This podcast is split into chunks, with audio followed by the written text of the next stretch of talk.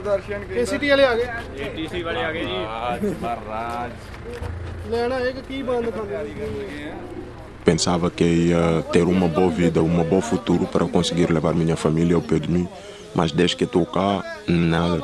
Estamos no Baixo Alentejo, à porta de um contentor que, durante a apanha da azeitona, serve de casa a quatro pessoas. Mas graças a Deus estamos vivos, estamos com boa saúde. É isso que está na minha cabeça, não sei. Tenho toda a vida em frente de mim. O guia é um africano de 20 e poucos anos que atravessou o mar Mediterrâneo aos 18, num pequeno barco, para chegar à Europa. No quarto, ali nos contentores, está frio à noite. Pode mostrar aí o contentor? Claro que sim, estás à vontade. Então, é aqui que vive? É aqui sim, São com quantos? Três? colegas meus. Éramos eh, quatro, um já foi embora porque já não gosta do trabalho, o outro também foi embora porque está com problema de documentos. E vocês pagam para estar aqui? Sim, pagamos para estar aqui. Quanto? Cada pessoa paga 75, no início era 50, eles aumentaram sem avisar ninguém. E têm frio de noite, não é? Ah, sim, por causa estou perto da porta e a porta aqui tem tipo esse buraco. Né?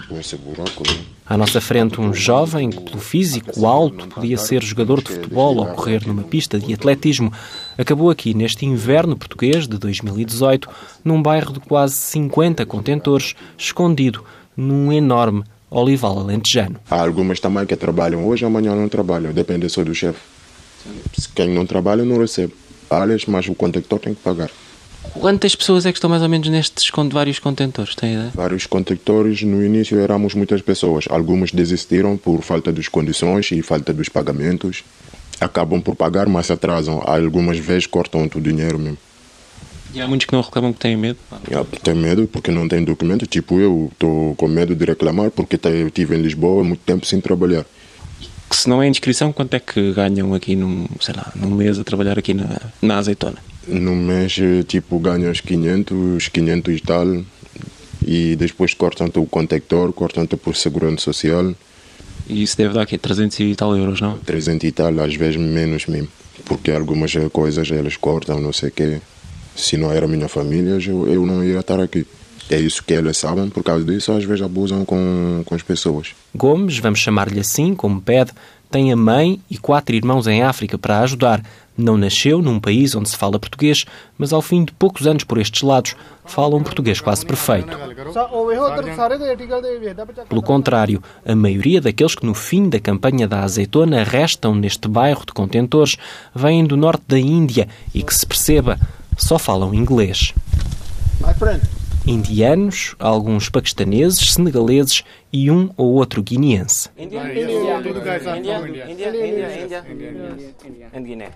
O trabalho em muitos campos de Portugal está dependente de pessoas como estas. Só elas aceitam salários tão baixos e más condições de trabalho fundamentais para os produtos serem vendidos a um bom preço. Na azeitona é algo que se sente nos olivais intensivos que já vamos perceber exatamente o que são. Antes vamos recuar umas décadas, abandonar esta espécie de fábrica da azeitona sem sair de 2018. Conduzimos 150 km para norte até uma estrada entre Avis e Fronteira, à procura daquela paisagem típica do Alentejo, de montado, com sobreiros, oliveiras, azinheiras e com espaço para animais pelo meio. À nossa espera, numa manhã fria de inverno, estão José e José, pai e filho, dois portugueses que trabalham as oliveiras pelo método tradicional. A apanha da azeitona deste ano está quase no fim. Das 5 mil oliveiras de José Correia, só faltam três. Acabavam por bater, o- por bater os próprios estes, estes ramos todos no chão. Na verdade, já ninguém apanha azeitonas assim, apenas com uma vara de 4 ou 5 metros na mão. Aqui, pai e filho só o fazem porque as três oliveiras que faltam estão próximas de uma rede. É batida à mão, vão-se cortando os polões maiores daquilo que nós chamamos os polões e são batidos no chão e é uma forma manual de, da apanha da azeitona, como se fazia antigamente. Hoje em dia já é tudo mais moderno, tudo com máquinas, pois, mas estas aqui não, não dá para colocar a máquina, então tem que ser feita de uma forma tradicional. Sem hipótese de usarem a máquina que vibra as árvores, resta a vara e uma motosserra. Antes não era nada disto. Pois era as pessoas a ripar lá em cima, iam lá acima, ainda tinham hora de bater. Era ripar assim à mão. As oliveiras ficavam aí, que eram com a rama toda. Coisa. Depois começaram a ir com uma vara lá para cima. Depois começaram cá de baixo comer e estava aí a bater com os avarjões. Era assim que era apanhado com o pessoal. Era rancho. Dá 20 anos para cá já se tinha dificuldade em apanhar pessoal. Depois vieram as máquinas. E as máquinas dão descanso. Duas pessoas apanham 7, 6 mil quilos, 5 mil, 4 mil, conforme elas estão, por dia. Parece muito, mas José Pai e José Filho são apenas pequenos agricultores que usam o método tradicional de produzir azeitona, sem água, em sequeiro e com árvores mais ou menos de 10 em 10 metros, numa paisagem com séculos. O ambientalista de Quercos, Nuno Sequeira, compara com as novas plantações intensivas de oliveiras. Há o olival tradicional, em que nós temos, digamos, tradicionalmente uma utilização do terreno não só para olival, mas também para, por exemplo, para pastagem, era utilizado até mesmo para cereal, para hortícolas, em que temos entre 150 a 300 árvores por hectare. Depois temos um, um olival intensivo, entre 1000 a 1500 árvores por hectare, e depois temos o olival super intensivo, em que o número de árvores por hectare uh, pode chegar às 2000 árvores por hectare. Árvores em fila, a um metro umas das outras, e que no intensivo e no super intensivo precisam de água, milhões de quilómetros de tubos grandes e pequenos. São estas plantações que os ambientalistas pedem que não sejam mais autorizadas pelo governo, numa altura em que o preço do azeite nos mercados internacionais está em alta e o negócio corre bem a toda a gente. Naquele portão entram tudo o que é tratores, carrinhas, caminhonetes carregados de azeitona. A azeitona é essa que vem com folhas e com paus, dá a volta e vai aqui para a recepção para o descarrego. Francisco Pinheiro é o presidente de uma cooperativa agrícola no Conselho de Avis e faz uma visita guiada ao lagar. Das diversas variedades de azeitona que temos, a que sobressai a maior quantidade é a galega, seguindo-se a cobrançosa, blanquetas, azeiteiras, arapequina, alguma picoala, alguma carrasquenha. A cooperativa, com sede em Hervedal, representa uns 200 pequenos agricultores de olival tradicional que não sentem a concorrência das grandes empresas que enchem, ao lado, milhares de hectares com olival intensivo. É um negócio em crescimento, não há dúvida. Nós, de ano para ano, vendemos mais produto embalado diretamente ao público e acontece que a venda do azeite aumenta de ano para ano no passa a palavra. Por cada hectare, mais ou menos o tamanho de um campo de futebol, cada pequeno produtor destas oliveiras tradicionais consegue tirar mil quilos de azeitona, mas os vizinhos, no super intensivo, já chegaram aos 20 mil. É imenso, é enorme e que faz falta. O consumo do azeite a nível mundial está a aumentar. Uh, se nós somos um país que características preferenciais para fazer oliveiras, porque a oliveira só se dá até onde abranger a influência climática do Mediterrâneo. Podíamos pensar em concorrência com aqueles que têm milhares de hectares de oliveiras que crescem quase como se fossem arbustos e não árvores, mas nada disso. O mercado, como está, tem espaço para todos. Pedro Ferreira, um jovem agricultor, conta que os pequenos produtores apostam na qualidade. Os vizinhos, grandes empresas portuguesas e espanholas, focam-se na quantidade e até lhes pagam bom preço pelo azeite. Comprarem a qualidade para misturarem com a produção deles, para tentarem ter o equilíbrio do azeite deles para poderem vender nas lojas o azeite que vendem, que é Oliveira da Serra, azeite de gala cantado desde 1900 e não sei quantos, e tratatá por aí para 10 aninho. Quem trabalha a terra está convencido que mais uma, duas décadas e aqueles terrenos à volta desta aldeia de Avis, alugados a espanhóis, carregados de verdadeiras sebes ou muros de oliveiras, vão esgotar-se. Está aqui a ver um olival à frente que é super intensivo. Este aqui à frente do café é super intensivo. Oliveiras que são plantadas de hum, metro ou metro e meio e onde, passado 12 anos, têm que ser substituídas porque as raízes entram em competência umas com as outras. Ou, ou seja, vão, vai, vai eliminar uma árvore porquê? porque a outra raiz vai matar a outra e, entretanto, têm que replantar tudo. Ao fim de 25 anos, não há nada para replantar. Está o solo esgotado, está tudo tirado do solo e depois tem que o solo ficar em repouso, se calhar mais 15 ou 20 anos, para poder tirar de lá alguma coisa.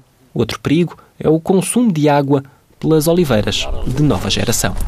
Cântaros de barro a sul Alqueva ainda tem muita água, apesar da seca, mas aqui, no norte alentejano, a barragem do Maranhão acabou janeiro, meio de inverno, com 22% da água que pode armazenar. Quando a água bate até lá acima, o último pilar, já estive ali muitas vezes às pescas. João Venâncio pisa pela primeira vez, em adulto, a nora construída pelo pai que tinha ficado debaixo da água quando a barragem foi construída. Uh, eu via em miúdo. Quando era miúdo, lembro-me disto aqui ter morta, do dono desta nora. Uh, mas, quer dizer, depois de 1955, nunca mais já tinha visto.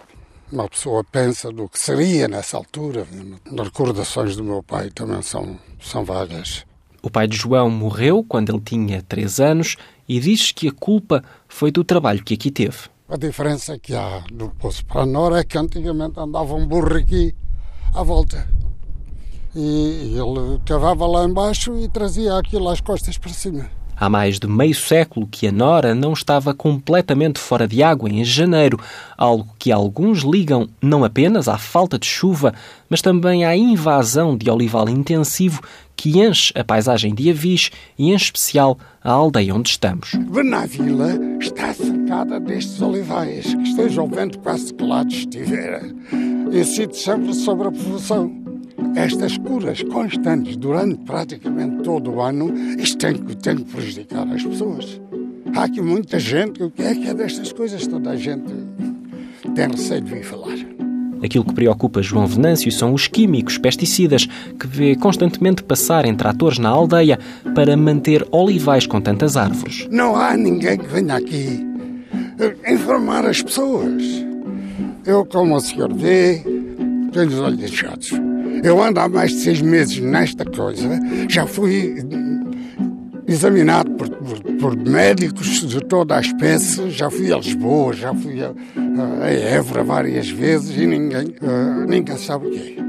O presidente da Junta de Benavila, Rui Camilo, já ouviu as preocupações de João Venâncio. Conta que não conhece outras histórias de problemas de saúde, mas admite que a médio e longo prazo os olivais preocupam. Se é um olival intensivo, todos os anos eh, temos tanta azeitona, ele dá tanto, faz tanta produção, acredito que sim, porque são utilizados muitos químicos e se calhar eh, a, longo prazo, não sei se será já imediato, mas a longo prazo afetará a saúde pública. Em Ervedal, a outra aldeia de Avis, rodeada de olivais intensivos e superintensivos, o presidente da Junta, Joaquim Lajeira, conta que o assunto é discutido na terra estaríamos muito mais descansados se soubéssemos realmente, ou se houvesse alguém, ou se houvesse um conhecimento a dizer, não, isto realmente não, não, não traz problemas, ou, ou o problema pelo menos está minimizado. Porque também temos que olhar para a parte económica, sem dúvida nenhuma. Se acabarmos com os olivais, vamos fazer o quê? a questão dos químicos, a questão do, do, do, dos solos que faz mal e tudo isso, quer dizer, mas não, não se ouve nada, nem comunicação social, nem em lado nenhum, nem as entidades sociais, nunca ouvi ninguém dizer se realmente é assim, se não é. Agora que as pessoas falam e discutem o assunto, discutem o herdal é praticamente só, só olival desse. Oliveiras de origem espanhola que irritam parte dos moradores, entre eles Anacleto Galinha, que aos 74 anos culpa as novas árvores pela barragem seca ali ao lado. Era arrancar estas espanholas todas, todas, todas e pôr a zinho, zinho e sobro, que era para puxarem a água para aqui, para estes lados, porque nós estamos aqui uma barragem. Este ano já está lá ao pé da visa, aqui está tudo, tudo sequinho, isto aqui é todos os dias, todos os dias, todos os dias, químicos nos espanhóis. Todos os dias, todos os dias, todos os dias. Epá, é disparate. Os ambientalistas da Quercos compreendem as queixas, mas não conseguem ligar as doenças aos milhões de novas oliveiras que continuam a crescer no Alentejo ainda que nós tenhamos algumas denúncias, não podemos afirmar que há doenças derivadas, mas importava que, que o Ministério de, da Agricultura, em conjugação com o Ministério do Ambiente, através da Inspeção Geral, conseguisse levar a cabo algumas ações de inspeção, que terão que ser surpresa, eh, para realmente conseguir detectar e perceber e esclarecer, seja que sim ou que não, para realmente acabarmos com, com esta especulação que efetivamente nos diz que, que enfim, a utilização de produtos neste tipo de olivais está claramente acima daquilo que são os limites legais permitidos. O dirigente da Quercos, Nuno Sequeira, vive em Avis e leva-nos a um miradouro para perceber as mudanças na paisagem ali e em outros conselhos alentejanos. Onde, no fundo, nós podemos ter uma ideia do que é uh, este problema, no nosso entender, do olival intensivo aqui no Conselho de Avis. Portanto, ali temos ali uh, Avis, um pouco mais, mais a sul, e, portanto, tudo isto é facilmente percepcionável. A estimativa para aqui à volta de mil hectares de olival intensivo que, que existem aqui nesta zona. Já praticamente não vemos olival tradicional. Os montados de azinho, inclusive aquela zona que ali está em baixo era chamada o azinhal. Preocupações partilhadas por Mário Carvalho, agrónomo, professor da Universidade de Évora, que não tem dúvidas em dizer que o Alentejo, mesmo mais a sul, perto do Alqueva, está a usar mal a água que tem. Mais valia manter o olival de sequeiro. Ela é uma árvore única, porque o tronco da oliveira se vai regenerando. Esta parte grossa é uma raiz que vem da parte aérea. E, portanto, a árvore desta forma vai se auto-regenerando, o tronco por dentro vai apodrecendo e vai criando novo tronco por fora, com as raízes que vão sendo produzidas pela parte aérea e descem ao solo para formar um novo sistema radicular da planta. As oliveiras podem viver centenas ou mesmo milhares de anos. Nas plantações intensivas, a vida máxima é de 20, 25 anos. Os números não são certos. Fábricas ao ar livre de azeitona, optimizadas para produzir.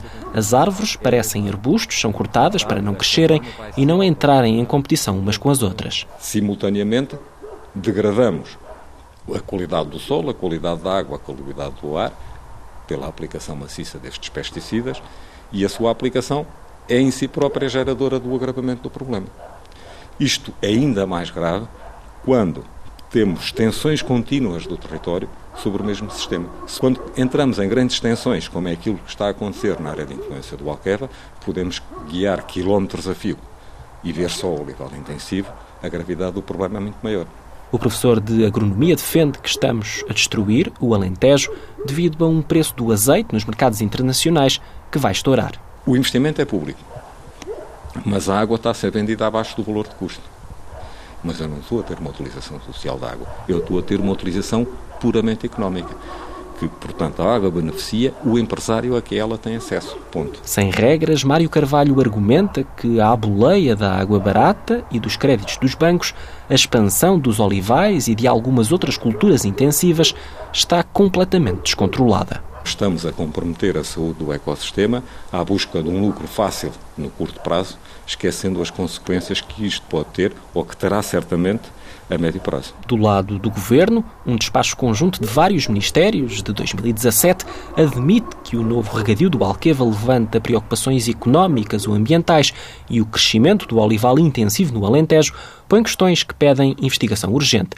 Mas o presidente do Instituto Nacional de Investigação Agrária, para onde fomos encaminhados pelo Ministério da Agricultura, desdramatiza. Essas preocupações estão a ter resposta efetiva, são um, um, dos desafios centrais que nós temos sempre em linha de conta, de forma transversal, é que esta intensificação da agricultura seja uma intensificação sustentável, olhando para o longo prazo. Nuno Canada salienta que o mundo precisa de cada vez mais comida. E a agricultura mais intensiva, de regadio, tem estado a sofrer uma grande incorporação de conhecimento e de tecnologia e tem se tornado cada vez mais eficiente e cada vez se consegue, com menos água, produzir mais. Eh, uma evidência muito óbvia têm sido as projeções de rega que a própria barragem do Alqueva teve desde o início, onde se, inicialmente se pensou que com a tecnologia de rega na altura apenas conseguiria regar 50 mil hectares e já há projeções, mediante a tecnologia de rega existente, de se virem a regar 170 mil. Uma das muitas novas áreas deste regadio em crescimento fica no sítio onde vamos ter com o presidente da Associação de Agricultores do Baixo Alentejo. Licença. Há espaço para mim? Francisco Palma não está tão otimista como o governo, recebe-nos num trator dos grandes com que prepara um terreno para plantar um amendoal num pequeno monte a umas dezenas de quilómetros de Beja. Tem que se andar às vezes devagar, porque senão dá-se tombos grandes. Dá o trator, dá a máquina, da monda, dá, dá o tratorista, dá tudo. Olha um javali. Saiu aqui mesmo debaixo do. Hã? Ganda porco. Atrás de nós vai um atrelado com químicos. Prepara-se o terreno para receber as amendoeiras. Se não houvesse os herbicidas uh, totais, não é? No fundo é o glifosato, era impossível limpar estes campos, deservar isto, não é? O amendoal intensivo é outra cultura que chega ao Alentejo, atraída pelo Alqueva, mas são as novas oliveiras que ocupam metade dos terrenos com água da grande barragem que preocupam Francisco Palma. Hoje em dia não há nenhuma outra cultura no Alentejo que se possa fazer que tenha talvez um, um nível de rentabilidade tão grande como aquele que o Olival está a ter. Tudo é um pouco deixado à mercê dos investidores e daquilo que está a ter mais rentabilidade no momento. A Associação de Agricultores do Baixo Alentejo acusa o Estado de nada planear. Tudo depende dos grandes investidores, especuladores e do crédito dos bancos que abriram a bolsa à agricultura. Apostar no regadio custa milhões de euros. A verdadeira reforma agrária no Alentejo faz pela vinda da água mais do que o que se fez, se calhar, politicamente. Portanto, quer dizer, eh, de alguma forma, tudo está em mudança, uma mudança muito rápida. Uma reforma agrária que não deixa descansada a reitora da Universidade de Évora, que sublinha que hoje, durante todo o ano, há verde no Alentejo. Ana Costa Freitas, também ela agrónoma, alerta que a água é escassa. Nós estamos a esgotar as reservas indiscriminadamente. Não há, digamos, não há uma, uma real avaliação da capacidade de água que nós temos no subsolo, nos lençóis freáticos, até quando, como, como é que devemos gastá-la, qual é que é a quantidade, que qualidade tem essa água. A de Alqueva chega a menos de um décimo do Alentejo. Não estamos a fazer a agricultura certa, nós estamos a modificar a agricultura no Alentejo para um modelo de agricultura e um modelo de culturas agrícolas que são muito exigentes em termos de água. A ideia que eu tenho é que se nos deslumbramos com a água do Alqueva, não é? e, portanto, não estamos a fazê-lo, a aplicá-la da forma mais correta. Umas gota, uns buraquinhos de, de, de palma e meio em palma e meio. Há de estar por aqui uma gota, uma goteira. Em Serpa, na herdade do presidente da Associação de Olivicultores do Sul, que representa as empresas de olivais intensivos do Alentejo, Cortês Lobão explica como usam a água. Nesta propriedade especificamente temos 1600 km de manguitas que, têm, que regam gota a gota, que são alimentadas por condutas subterrâneas que vêm dali da Casa da Rega. Essa Casa da Rega é alimentada por uma conduta que vem do, da Alqueva Gota a gota, 40 litros por semana por árvore no pico do verão. Nestes 700 hectares estão plantadas 1 milhão e 300 mil árvores. Parece muito, mas há empresas que têm muito mais. No início de fevereiro já se faz a poda com o trator. Estão a destruir estes ramos que vê aqui no chão, os ramos das oliveiras que foram cortados e que depois de destruir ficam esta massa uh, biodegradável no chão e que vai ser uh, o alimento também da, das oliveiras. Cortês Lobão fala em mitos, garante que aqui e nas outras empresas da Associação de Olivicultores do Sul a água gasta é pouca quando se compara com outras culturas agrícolas e os químicos também são mínimos. Como está a ver, estão aqui uh, garças, uh, se passearmos mais encontramos aqui codornizes, uh, perdizes, coelhos, há uma, um repovoamento muito grande da, da. Olha, isto aqui, este risco aqui é, é javalis, aqui no chão. Isto é javalis que passavam por aqui a esgravatar o terreno. Economista, Cortes Lobão trabalhou nas Torres Gêmeas, em Nova York, e era administrador num banco. Pegou na herdade da família para que não fosse vendida a um espanhol que queria comprar o terreno. Este olival em Sebe era aquele que equilibrava todos os elementos da equação de forma a ser produtivo, eficiente, conjugação com a natureza, rentável e ajudar a amortizar o empréstimo. Uma plantação destas, super intensiva, quase toda mecanizada, só precisa de 40 trabalhadores para 1 milhão e 300 mil árvores. A margem de receita face aos custos anuais ronda os 100% eficiência, mudanças que o representante dos novos olivicultores admite que podem trazer resistências sem sentido. O que havia aqui era milho, pivôs de milho que eh, rebentavam com a terra ao fim de 3 ou 4 anos, ou os cereais que obrigavam a ser posio também de 3, 3 anos ou 4 em 4 anos. E hoje em dia temos uma floresta de oliveiras que têm água, felizmente, e que são muito vantajosas para o ambiente. Eh, o total dos olivicultores produzem mais de mil toneladas de oxigênio que limpam a atmosfera. A má fama dos químicos virá dos primeiros olivicultores espanhóis que chegaram ao Alentejo há alguns anos. Sobre a falta de água, Cortês Lobão espera para ver. No futuro já veremos se, se, se estas alterações climáticas que dizem do aquecimento global existem ou não. Quer dizer, há 40 anos eu lembro de falavam que, que, toda a agricultura ia morrer por causa das chuvas ácidas. Passaram 40 anos e não aconteceu nada, as chuvas ácidas afinal eram, eram um estudo que não tinha grande fundamento. Agora é o aquecimento global que as águas do mar vão subir. Se fosse assim, as pessoas não continuavam a construir à beira-mar as casas que continuam a construir em todo o mundo. Os olivicultores garantem também que a alegada exploração de estrangeiros na apanha da azeitona não é generalizada. Aqui, na herdade Maria da Guarda, em Serpa, os 40 trabalhadores são todos locais e nas plantações super intensivas as máquinas, como numa fábrica, até já substituem os homens. Todos os novos olivais que estão a ser plantados são mais de olivais em serra, menos necessidade de mão de obra e mais necessidade de gente experiente, com valências eh, de gestão do que propriamente com força braçal. Até que isso aconteça, enquanto existirem olivais intensivos no Alentejo, que precisam de muitos homens em idade de trabalhar numa região onde há poucos, todas as épocas da apanha da azeitona vão precisar de imigrantes. Esse é que é o problema. Eh, então, eh, às vezes é a própria empresa, outras vezes eh, não sei.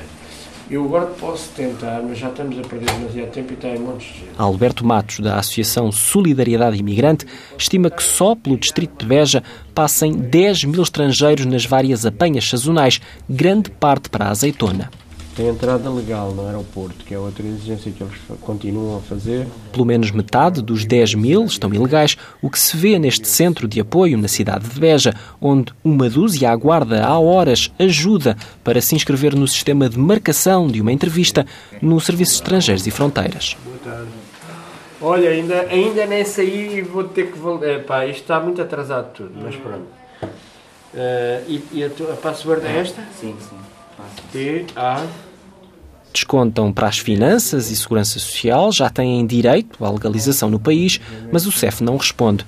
Guineenses como Moussa e Sanhá contam que andam a plantar as jovens oliveiras colocadas nos pequenos tubos brancos, nos crescentes olivais super intensivos, facilmente visíveis em quem conduz nas estradas do Alentejo. Espetar o cana, meter estaca, várias coisas de campo. Nós fizemos tudo aí. Bom, é uma palavra técnica do, do, do campo mesmo. Do campo. Varjar também. Varjar também é varjar, tem que varjar com aquele máquina estilo. Eu gosto muito da Beja, apesar de que o trabalho é um pouco péssimo, mas tentamos dar máximos para conseguir fazer mesmo. Muitas das vezes nós trabalhamos não recebe os nossos ordenados completos, empresas não pagam completos, outros centros, não sei, não sei porquê. A poucos quilómetros do centro de Beja, no bairro improvisado, no meio de um olival, os imigrantes abrem a porta de contentores onde dormem quatro pessoas. Este paquistanês acabou de chegar do campo com uns 30, 40 colegas de trabalho na caixa aberta de uma carrinha. Paga? No bom. I feel animal. My, I am human, but I not feel human. I am animal. Diz que é humano, mas sente-se um animal. From two years, we are working here in agriculture. Taxes everything.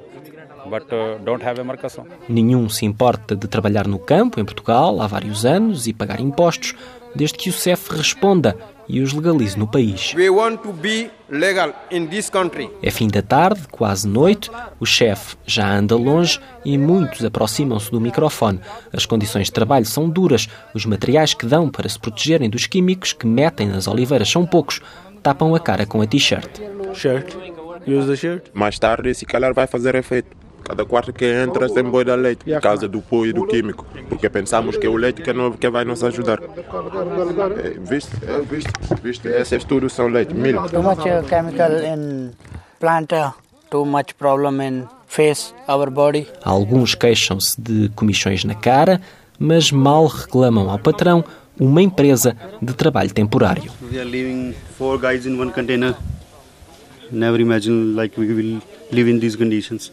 Nunca imaginaram viver assim na Europa, conhecem o valor exato daquilo que ganham à hora, 4 euros e 11 cêntimos, pois é descontado quando não há trabalho para fazer, mas têm medo de perder o emprego e o contrato mal pago. A falta de documentos complica tudo. A noite cai, muitos vão para a cozinha comum, improvisada, num enorme contentor com o chão sujo da terra que trazem nos sapatos, panelas e bicos do fogão pretos, com muito lixo à porta. Africanos de um lado, asiáticos do outro, a ouvir música e a fazer chapati, o pão indiano espalmado no meio de um olival no Alentejo.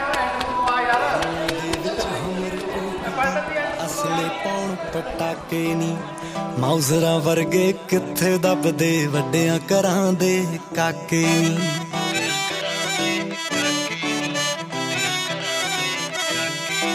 ਚੜਦੇ ਸਿਆਲ ਦੀ date marriage ਦੀ ਕਾੜਾਂ ਉੱਤੇ ਲਿਖਾ ਦਾਂਗੇ।